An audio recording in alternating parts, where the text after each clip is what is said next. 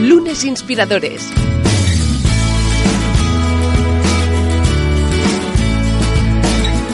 Con David Tomás y Edu Pascual. Bienvenidos a Lunes Inspiradores. Hoy en un nuevo programa, un nuevo espacio, ya entrados de lleno en este 2020 que promete. Hay muchísimas ganas, muchísima gente eh, con la que queremos charlar. Hoy es el caso y tenemos a una invitada muy especial. Ahora mismo, fuera de micro, comentábamos su trayectoria profesional, que es absolutamente alucinante. Nada lo desvelamos. David Tomás, ¿qué tal? Pues muy bien, oye, muy contento de estar aquí, un nuevo capítulo. Estamos ya casi a mitad de temporada, disfrutándola muchísimo y con muchas ganas de hablar con nuestra invitada que tengo la suerte de haber coincidido en ella en varias conferencias y considerarla una buena amiga. Desde luego, ahora le damos la bienvenida, pero eh, la gente que te sigue, la gente pues que evidentemente sigue como muy de cerca tus peripecias profesionales, ha visto que eh, te dedicas al surf ahora. ¿Qué pasa, David? Eh, bueno, lo intento, lo intento. Más que dedicarme lo intento, pero bueno, sí, acabé, acabé el año con bueno cumpliendo uno de esos deseos que tienes en la vida, ¿no? De que es hacer surf en California y, aprovechando pues que estaba en California y que estaba en un, en, un pueblo, en una ciudad de, surf como es Santa Cruz, que esta es la mía y tengo que acabar el año intentándolo y tengo que decir que me conseguí ponerme de pie y aguantar un par de olas, pero luego el frío me pasó. Claro, exacto, es lo que te iba a comentar, ¿el frío qué?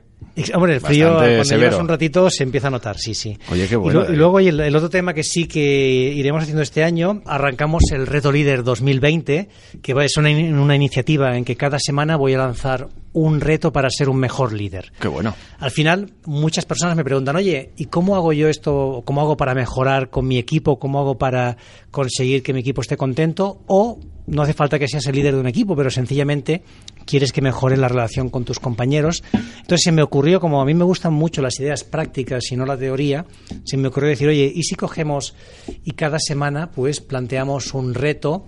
A bueno, las distintas personas que lo quieran seguir. Esta es la segunda semana ya, la, semana pasada no lo, no lo, comentamos y ya fue muy bien, ha habido varias personas pues que han puesto en marcha el reto. Y, el reto de, la, de, esta semana, que es el número dos, va a ser que cuando llegues a la oficina le preguntes a un compañero de trabajo con el que no sueles tener mucha relación o que con quien no hablas, le preguntes sobre su fin de semana y te cuente cómo le ha ido, ¿no? Que le preguntes algo personal y tengas una conversación fuera de lo estrictamente profesional, ¿no? Porque muchas veces en el trabajo nos ocurre esto, ¿no? Que estamos tan metidos en el día a día que nos olvidamos de que delante tenemos una persona pues que tiene una vida, que tiene unas inquietudes y yo creo que si te preocupas por ella, probablemente la, relación mejore. Exacto. lanzamos nueva iniciativa, el Reto Líder 2020. Qué bueno, sí señor. Esto en Lunes Inspiradores, pues como decíamos, anunciando el reto número 2 en esta segunda semana, en la que pues se plantea precisamente el que como compañero llegues a la oficina y hables pues con esa persona, con ese otro profesional, con el que no tienes pues una relación muy cercana o el que no has conocido aún, por el motivo que sea, y en el que le tengas que preguntar pues evidentemente qué tal le ha ido ese fin de semana, una pregunta pues a, a nivel que traspase un poco pues pues las paredes de lo profesional. Oye, pues fantástica esta iniciativa que lanzamos desde ya y eh, evidentemente la que lanzamos desde ya es la bienvenida a nuestra invitada que está aquí muy muy atenta. Mireia Vila, ¿qué tal? ¿Cómo estás? Hola, ¿cómo estáis? Muy bien, gracias. Encantada de estar aquí con vosotros. No, el placer es absolutamente nuestro. Como decíamos, una trayectoria extraordinaria de la que hoy charlaremos y muchísimo. Pero antes y como siempre, antes de empezar, eh, nos gustaría saber qué es para ti un lunes, qué supone para ti el primer día de la semana. Lunes, ilusión. Ilusión por empezar una nueva semana, que yo diría es una nueva aventura, porque en mi caso cada semana es diferente. Hoy puedo estar aquí grabando este fantástico podcast, la próxima semana puedo estar en Turquía con parte del equipo y la siguiente semana puedo estar dando una formación. Entonces al final creo que se trata de esto, ilusionarnos con los lunes y con cada día y siempre hacerlo de la mejor manera, con la mejor actitud, intentando pues tener un impacto positivo con las personas, con nuestros equipos, con las organizaciones y al final, ¿por qué no?, con nuestro desarrollo personal y profesional. Claro, además es la, con previsión obviamente, ¿no? Pero la ilusión de saber qué, me depara esa semana, ¿no? Es el, arranque de una semana donde vete a saber qué viviremos, pues en este caso en tu compañía y también con, tu equipo. Eh, David, arrancamos, empezamos por los orígenes, como siempre. Sí, vamos a arrancar. Yo tengo que decir que yo coincido con Mireia en, en alguna conferencia. Ella habla de diferentes temas, ¿no? Pues desde liderazgo, eh, femenino, ¿no? Más orientado a la mujer, donde ella es un referente. Habla también, pues, de toda la parte de diversidad cultural, ¿no? De cómo las compañías tienen que integrar diferentes perfiles y luego también mucho de felicidad en la empresa, ¿no? De, que es algo de lo que vamos a hablar también. Yo antes de, de arrancar te quería preguntar justamente por tu trayectoria. Cuéntanos cuando, bueno, de pequeña cómo te, dónde te veías, dónde un poco cuando pensabas en tu futuro, hacia dónde querías ir.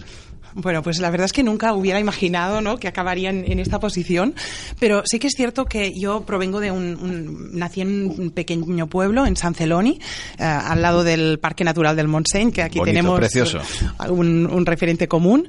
Y, bueno, en principio vengo de una familia tradicional, trabajadora. Mi padre trabajaba en banca, mi madre tenía un pequeño negocio.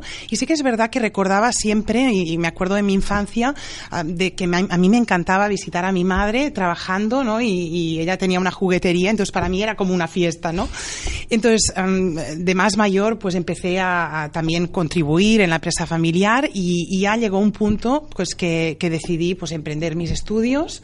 estudié dirección y administración de empresas en ESADE, luego hice un máster en, en París y, sí que es cierto que aunque nací en un entorno muy monocultural, más de adulta, mm, pues tuve una exposición mucho más importante a trabajar, vivir y yo diría descubrir una, una nueva realidad mucho más multicultural por todos los países en los que viví. Estuve viviendo en total en, seis países diferentes, Estados Unidos, China, Canadá, Holanda, UK, Irlanda.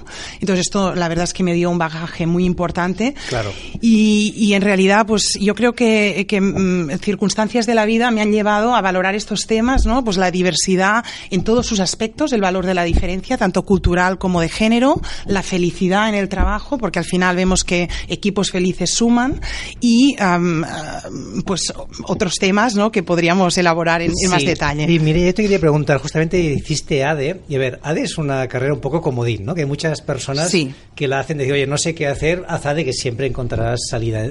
¿Era tu caso el comodín o tú tenías claro que toda la parte más, eh, pues bueno, financiera, económica de de las compañías era algo que te interesaba. No, completamente de acuerdo con tu afirmación, era la carrera comodín.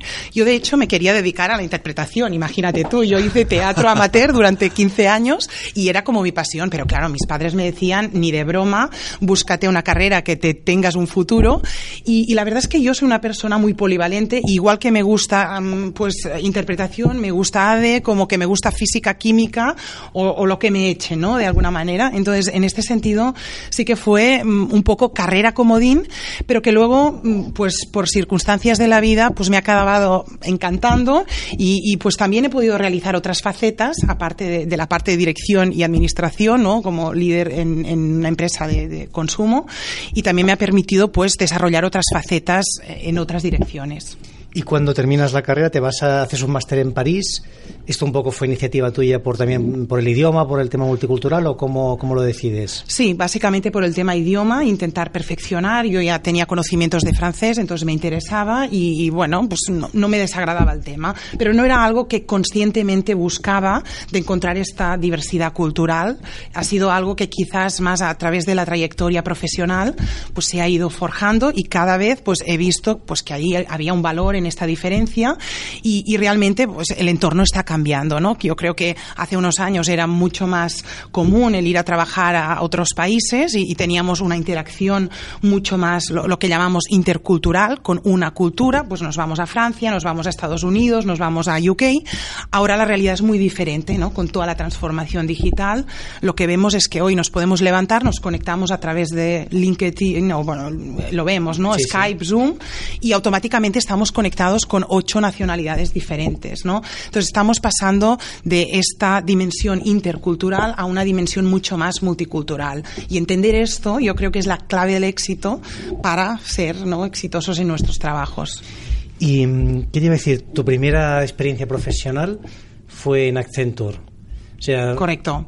Yo empiezo en Accenture, estoy 10 años trabajando en consultoría y durante estos 10 años, el primer año eh, estoy básicamente aquí en Barcelona y a partir de aquí empiezo lo que yo denomino un poco la, vuelta al mundo y empiezo ya a viajar y estoy en diferentes empresas, en Home Depot, en Best Buy, en Estados Unidos, luego estoy un año en China que estamos haciendo el, rollout de un programa global, luego me vuelvo a Europa, estoy un año en UK y otro año en Irlanda y eh, de ahí paso a Holanda, donde estoy un total de siete años en Heineken. ¿Y era algo que tenías previsto? Es decir, ¿tú, la consultoría te llamaba o era un poco, bueno, fue una oportunidad que te salió?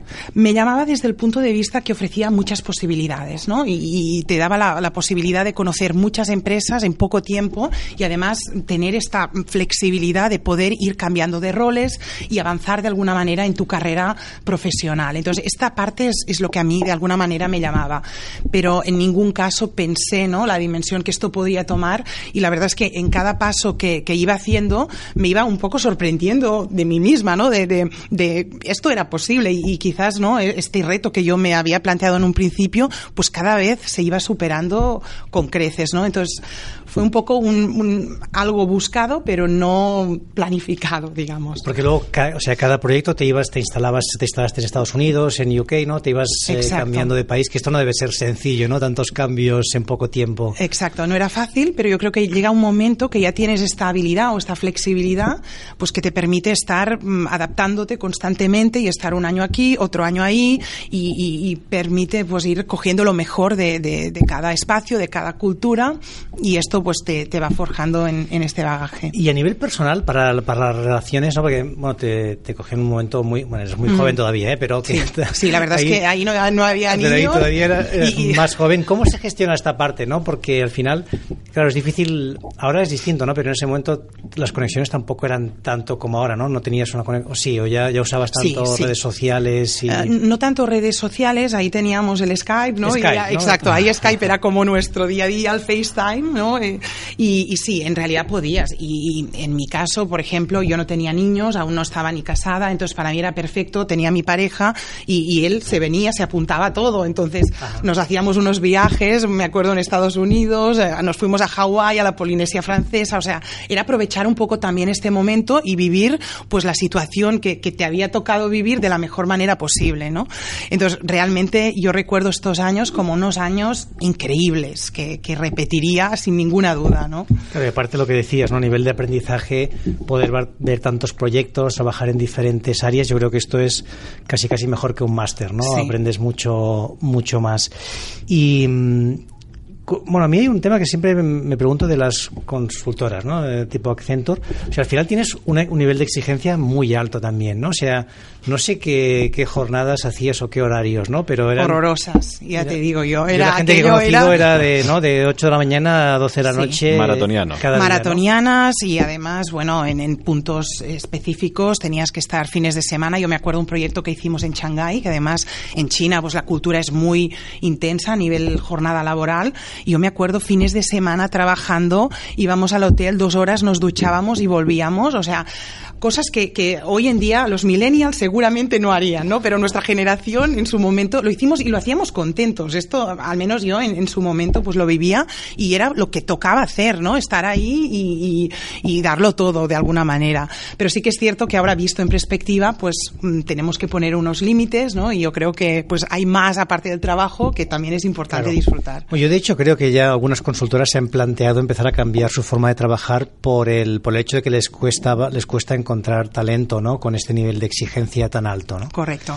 Y, y, cómo se produce el cambio, ¿no? Porque al final estás muchos años en Accenture, ¿no? Son más de 10. Sí, exacto. ¿Cómo decides cambiar? Como cuéntanos un poco este momento, ¿no? Porque tú ahí tenías una, una trayectoria exitosa, ¿no? Entiendo que iba, ibas subiendo, ¿no? Desde como compañía vas teniendo cada vez más responsabilidad y hay un momento que tienes que decidir si quieres seguir este camino de ser partner, ¿no?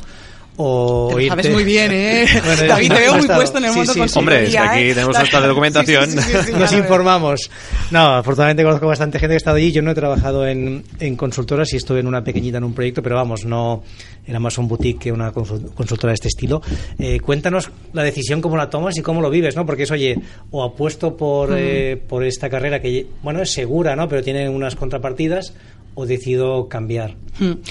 En mi caso se unieron dos factores. El primero fue un tema personal. En aquel entonces quería pues formar una familia con mi pareja y, pues el, el, hecho de estar en consultoría no me permitía esto por el hecho de estar constantemente viajando. Entonces este fue el, el, primer factor. El segundo factor fue un tema ya más a nivel profesional. Me llamaba también el hecho de coger más responsabilidad en, en una parte o en una empresa, eh, en, en, alguna área funcional. ¿no? Entonces en consultoría la parte positiva que tenemos, que vemos de todo y vemos todo muy rápido, a mí me gustaría, en aquel entonces me gustaba pues también profundizar en algún aspecto y verlo más en detalle.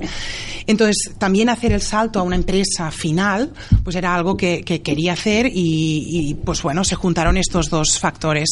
También es cierto que en aquel entonces fue un momento complejo, a, tu pregunta, David.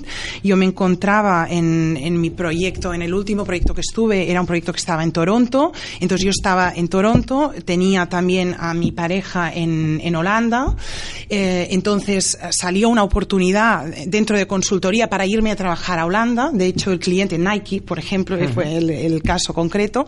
Entonces me pidieron, yo estuve en Nike como seis meses, entonces fue complejo porque estaba entre Toronto y, entre Holanda durante seis meses y al final, pues por circunstancias que se dieron, pues se decidió que yo me quedaba en Toronto y no, no me iba a Holanda, que es lo que yo de alguna manera había ¿no? deseado y había mostrado mi interés. Entonces ahí vi que realmente los intereses, eh, en este sentido de, de la consultoría, pues no eran los mismos intereses que yo tenía. Entonces tuve que tomar una decisión y la decisión fue empezar a buscar trabajo en Holanda. Y pues bueno, en, en una semana me estaban llamando de Heineken y, y en una semana pues empecé a trabajar ahí y la verdad es que súper contenta. También aquella yo creo que fue pues quizás la, primera posición de liderazgo en sí y, y, la verdad es que encantada de poder dar el cambio y si ahora pues visto en perspectiva quizás lo hubiera dado antes. ¿no? Un poco a nivel de aprendizajes y reflexiones, pues tomar riesgos antes yo creo que es positivo. Fantástico, pues nos quedamos con esta idea de tomar riesgos antes. Oye, y hablando de liderazgo, ¿no? ¿Qué, qué es lo que aprendiste en esa primera posición? Oye, ¿qué es lo que venías mm, quizá con unas ideas preconcebidas y fuiste adaptando más a, bueno, a la visión que tienes ahora? La primera posición de liderazgo en mi caso fue compleja. Yo ya, ya os lo avanzo porque vamos a ser honestos con nosotros mismos. ¿no? Os tenéis que imaginar que yo me encontraba en una situación en que en aquel entonces mujer en el mundo de tecnología, estamos hablando de hace unos 10 años, pues era algo mm, excepcional. No, no éramos muchas. Y aparte joven, no sé, joven, joven ¿no? Exacto, 30 años tenía en su momento, ¿no? Entonces, eh, yo hay momentos que me, me, han quedado grabados en la retina, ¿no? Y uno de ellos es el, el primer proyecto que tengo que vender de manera interna a todo el equipo ejecutivo imaginaros una empresa como Heineken de, gran tradición ¿no? y en, lo que es el Executive Board que es una sala de estas toda con cuadros de Freddy Heineken con todo de madera un espectáculo ¿no? y me veo yo ahí haciendo la presentación en una audiencia de casi 15 hombres de más de 50 años. Todos con traje oscuro y corbata, ¿no? Lo mismo. ¿Y una cerveza encima de la mesa? No. No, en este caso no. Los drinks los dejamos para después de las Exacto, exacto, para brindar luego. Exacto. Pero bueno, para que os, hagáis un poco la idea, ¿no? Esta era la situación. Entonces, este es el momento en, en el que yo me doy cuenta, primero, que estoy sola y segundo, que soy diferente.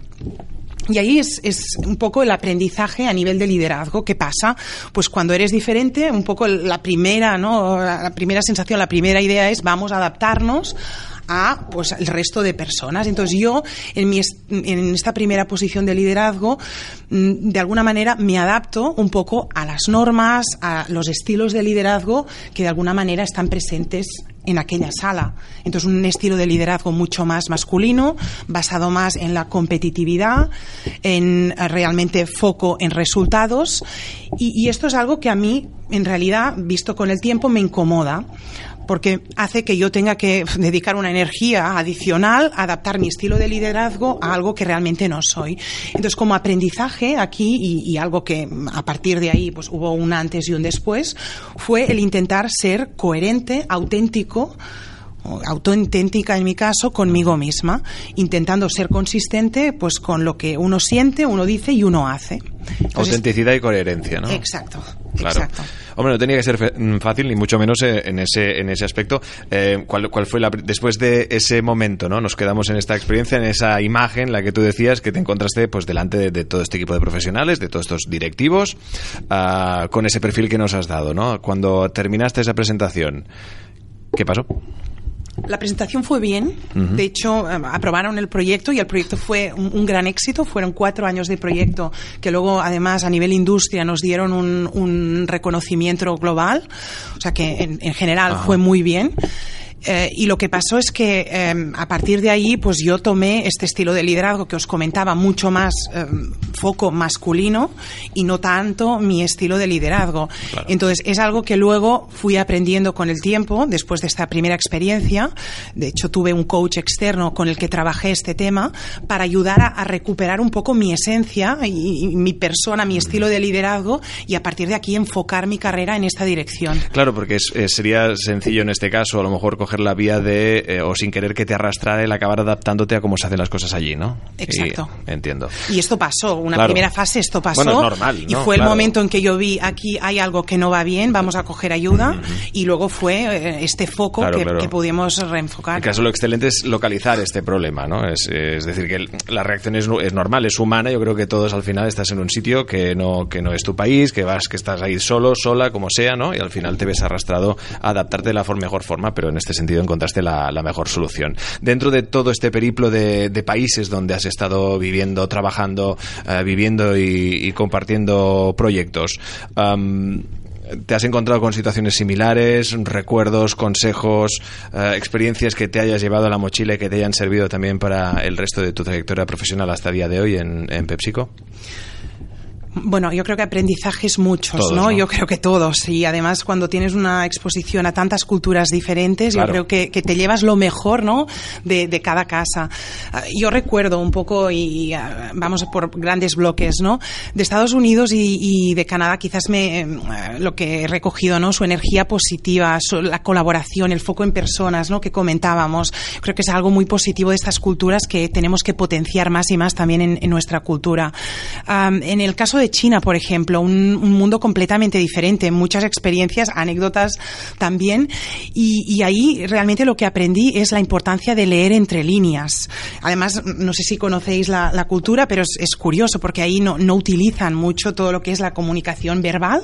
Realmente les cuesta mucho expresar sentimientos, emociones, incluso levantar la mano en una reunión y intentar pues leer la- todo lo que es comunicación no verbal es muy importante. Entonces, aquí también hubo aprendizajes muy, muy claves, ¿no? En, esta, eh, Holanda, yo aquí diría, pues el estilo de liderazgo, muy importante, un estilo de liderazgo muy igualitario, toda la gestión del tiempo, productividad máxima, organización máxima, lo comentabais también en, otro podcast, y mm, sobre todo aquí am, intentar pues am, tener un- una visión mucho más inclusiva de, intentar escuchar las diferentes opiniones de, de todo el mundo, yo creo que es importante y sobre todo de cara a la toma de decisiones, que es algo que yo que- creo que aquí en España pues pecamos mucho y, y el hecho de ser mucho más inclusivos, tomar una decisión y cuando la decisión está tomada ya ir a por ello, yo creo que es un, un tema clave.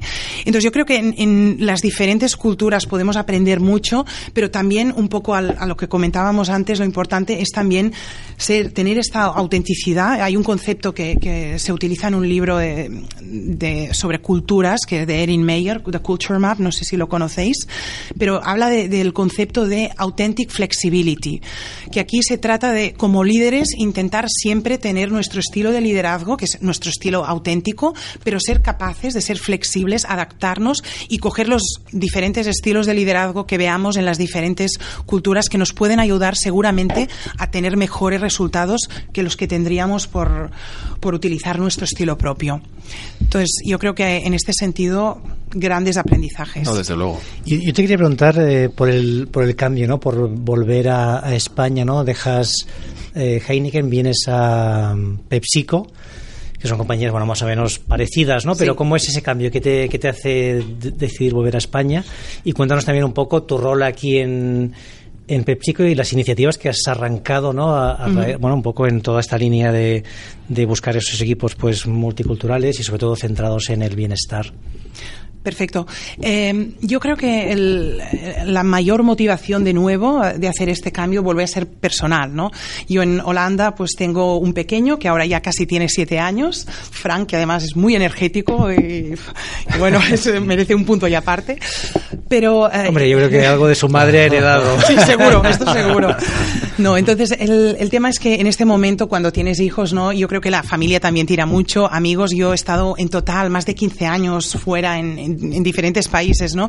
Y la verdad es que el hecho de poder volver y, poder hacerlo, pues era algo que ya hacía quizás un año que me estaba planteando. Pero bueno, siempre estamos en esta zona de confort, lo que comentábamos, y, siempre es difícil dar este paso, ¿no? Porque al final merece pues un cambio a nivel profesional y a nivel personal. Es al final coger toda tu vida, ponerla en una maleta y volver a empezar, ¿no? Con quizás algunas ventajas, pero, pero no, no siempre están ahí. Entonces, este fue el, principal motivo. Entonces, yo me acuerdo que recibí una llamada de Pepsi en, estando en Holanda y me dijeron si estaba interesada en una posición para seguir trabajando en PepsiCo, pero en, en Holanda. Entonces yo les dije, bueno, ahora mismo mm, la verdad es que estoy muy bien en Heineken, pero si sale una oportunidad en Barcelona, avisadme. Y al cabo de cuatro meses me estaban llamando para una posición en Barcelona. Y bueno, yo ya ahí, ya cogí las maletas, me vine a hacer las entrevistas, me acuerdo que estuve como cuatro horas haciendo business case y demás, y al final de, todas las entrevistas, mm, mi futuro jefe, ¿no? Me pregunta, mm, Mireia, si te ofreciéramos esta posición, ¿la cogerías? Porque claro, era un tema no raro, ¿no? El, tema un poco diferente. Entonces yo le dije que sí, sin pensármelo, y, al cabo de dos meses estaba empezando en PepsiCo. Hicimos toda la mudanza en un tiempo récord. Aquello fue, bueno, yo ya tengo práctica, porque yo creo que ahora ya, bueno, mudanzas es mi, especialidad. Pero, pero esta fue la, la, principal motivación y la verdad es que, pues desde que he empezado en PepsiCo, ahora llevo pues dos años, la verdad es que tengo que decir que ha sido quizás una de las mejores decisiones de mi vida. El hecho de volver a, Barcelona, sobre todo, y de empezar una empresa como PepsiCo, que también, pues, un foco muy importante a nivel personas, y además una flexibilidad total de configurar tu rol, de alguna manera de, aportar las iniciativas que veas, que realmente es algo que, valoro muchísimo. Y te quería preguntar por, por tus equipos. Cuando tú intentas configurar tu equipo, ¿qué ¿Qué actitudes o qué características buscas en una persona? ¿Qué es lo que valoras para, para decir, oye, pues este va a ser alguien con quien voy a trabajar bien y vamos a conseguir pues, los objetivos que nos marcamos, ¿no? Y sobre todo también este bienestar que, que estamos buscando. Para mí una de las características más importantes es el autoliderazgo. Yo creo que en, la vida tenemos siempre delante de, cualquier mm, situación dos opciones. Podemos ser, por un lado, víctimas y podemos quejarnos, culpar a otros y entrar en este círculo vicioso. O por otro lado, podemos tener una actitud de autoliderazgo, de aceptación, buscar alternativas, soluciones y a partir de aquí empezar lo que yo llamaría el, el círculo virtuoso. Entonces, intentar que, nuestras personas, nuestros equipos estén basados en este autoliderazgo, yo creo que ya es el primer factor de éxito. Porque por un lado, primero, las personas son mucho más felices porque tienen este sentido de control, esta autonomía, de alguna manera, de ser capaces de avanzar en su carrera. Y por otro lado, se demuestra también en los resultados. Entonces, esta yo diría es la, característica primordial que, busco en, en, las personas del equipo. Por otro lado, eh, yo estoy en, en, la área de tecnología, entonces la parte de innovación es una parte importante, la parte de foco en el cliente también es algo que, por supuesto, tenemos que buscar. Entonces, mm, yo creo que estaría en, esta zona, ¿no? Eh, entre autoliderazgo, innovación, foco en el cliente y sobre todo no esta inclusión esta mm, idea de intentar respetar no que haya una integridad y, que de alguna manera se puedan escuchar todas las diferentes opiniones Qué bueno, oye, pues nos quedamos con estas ideas.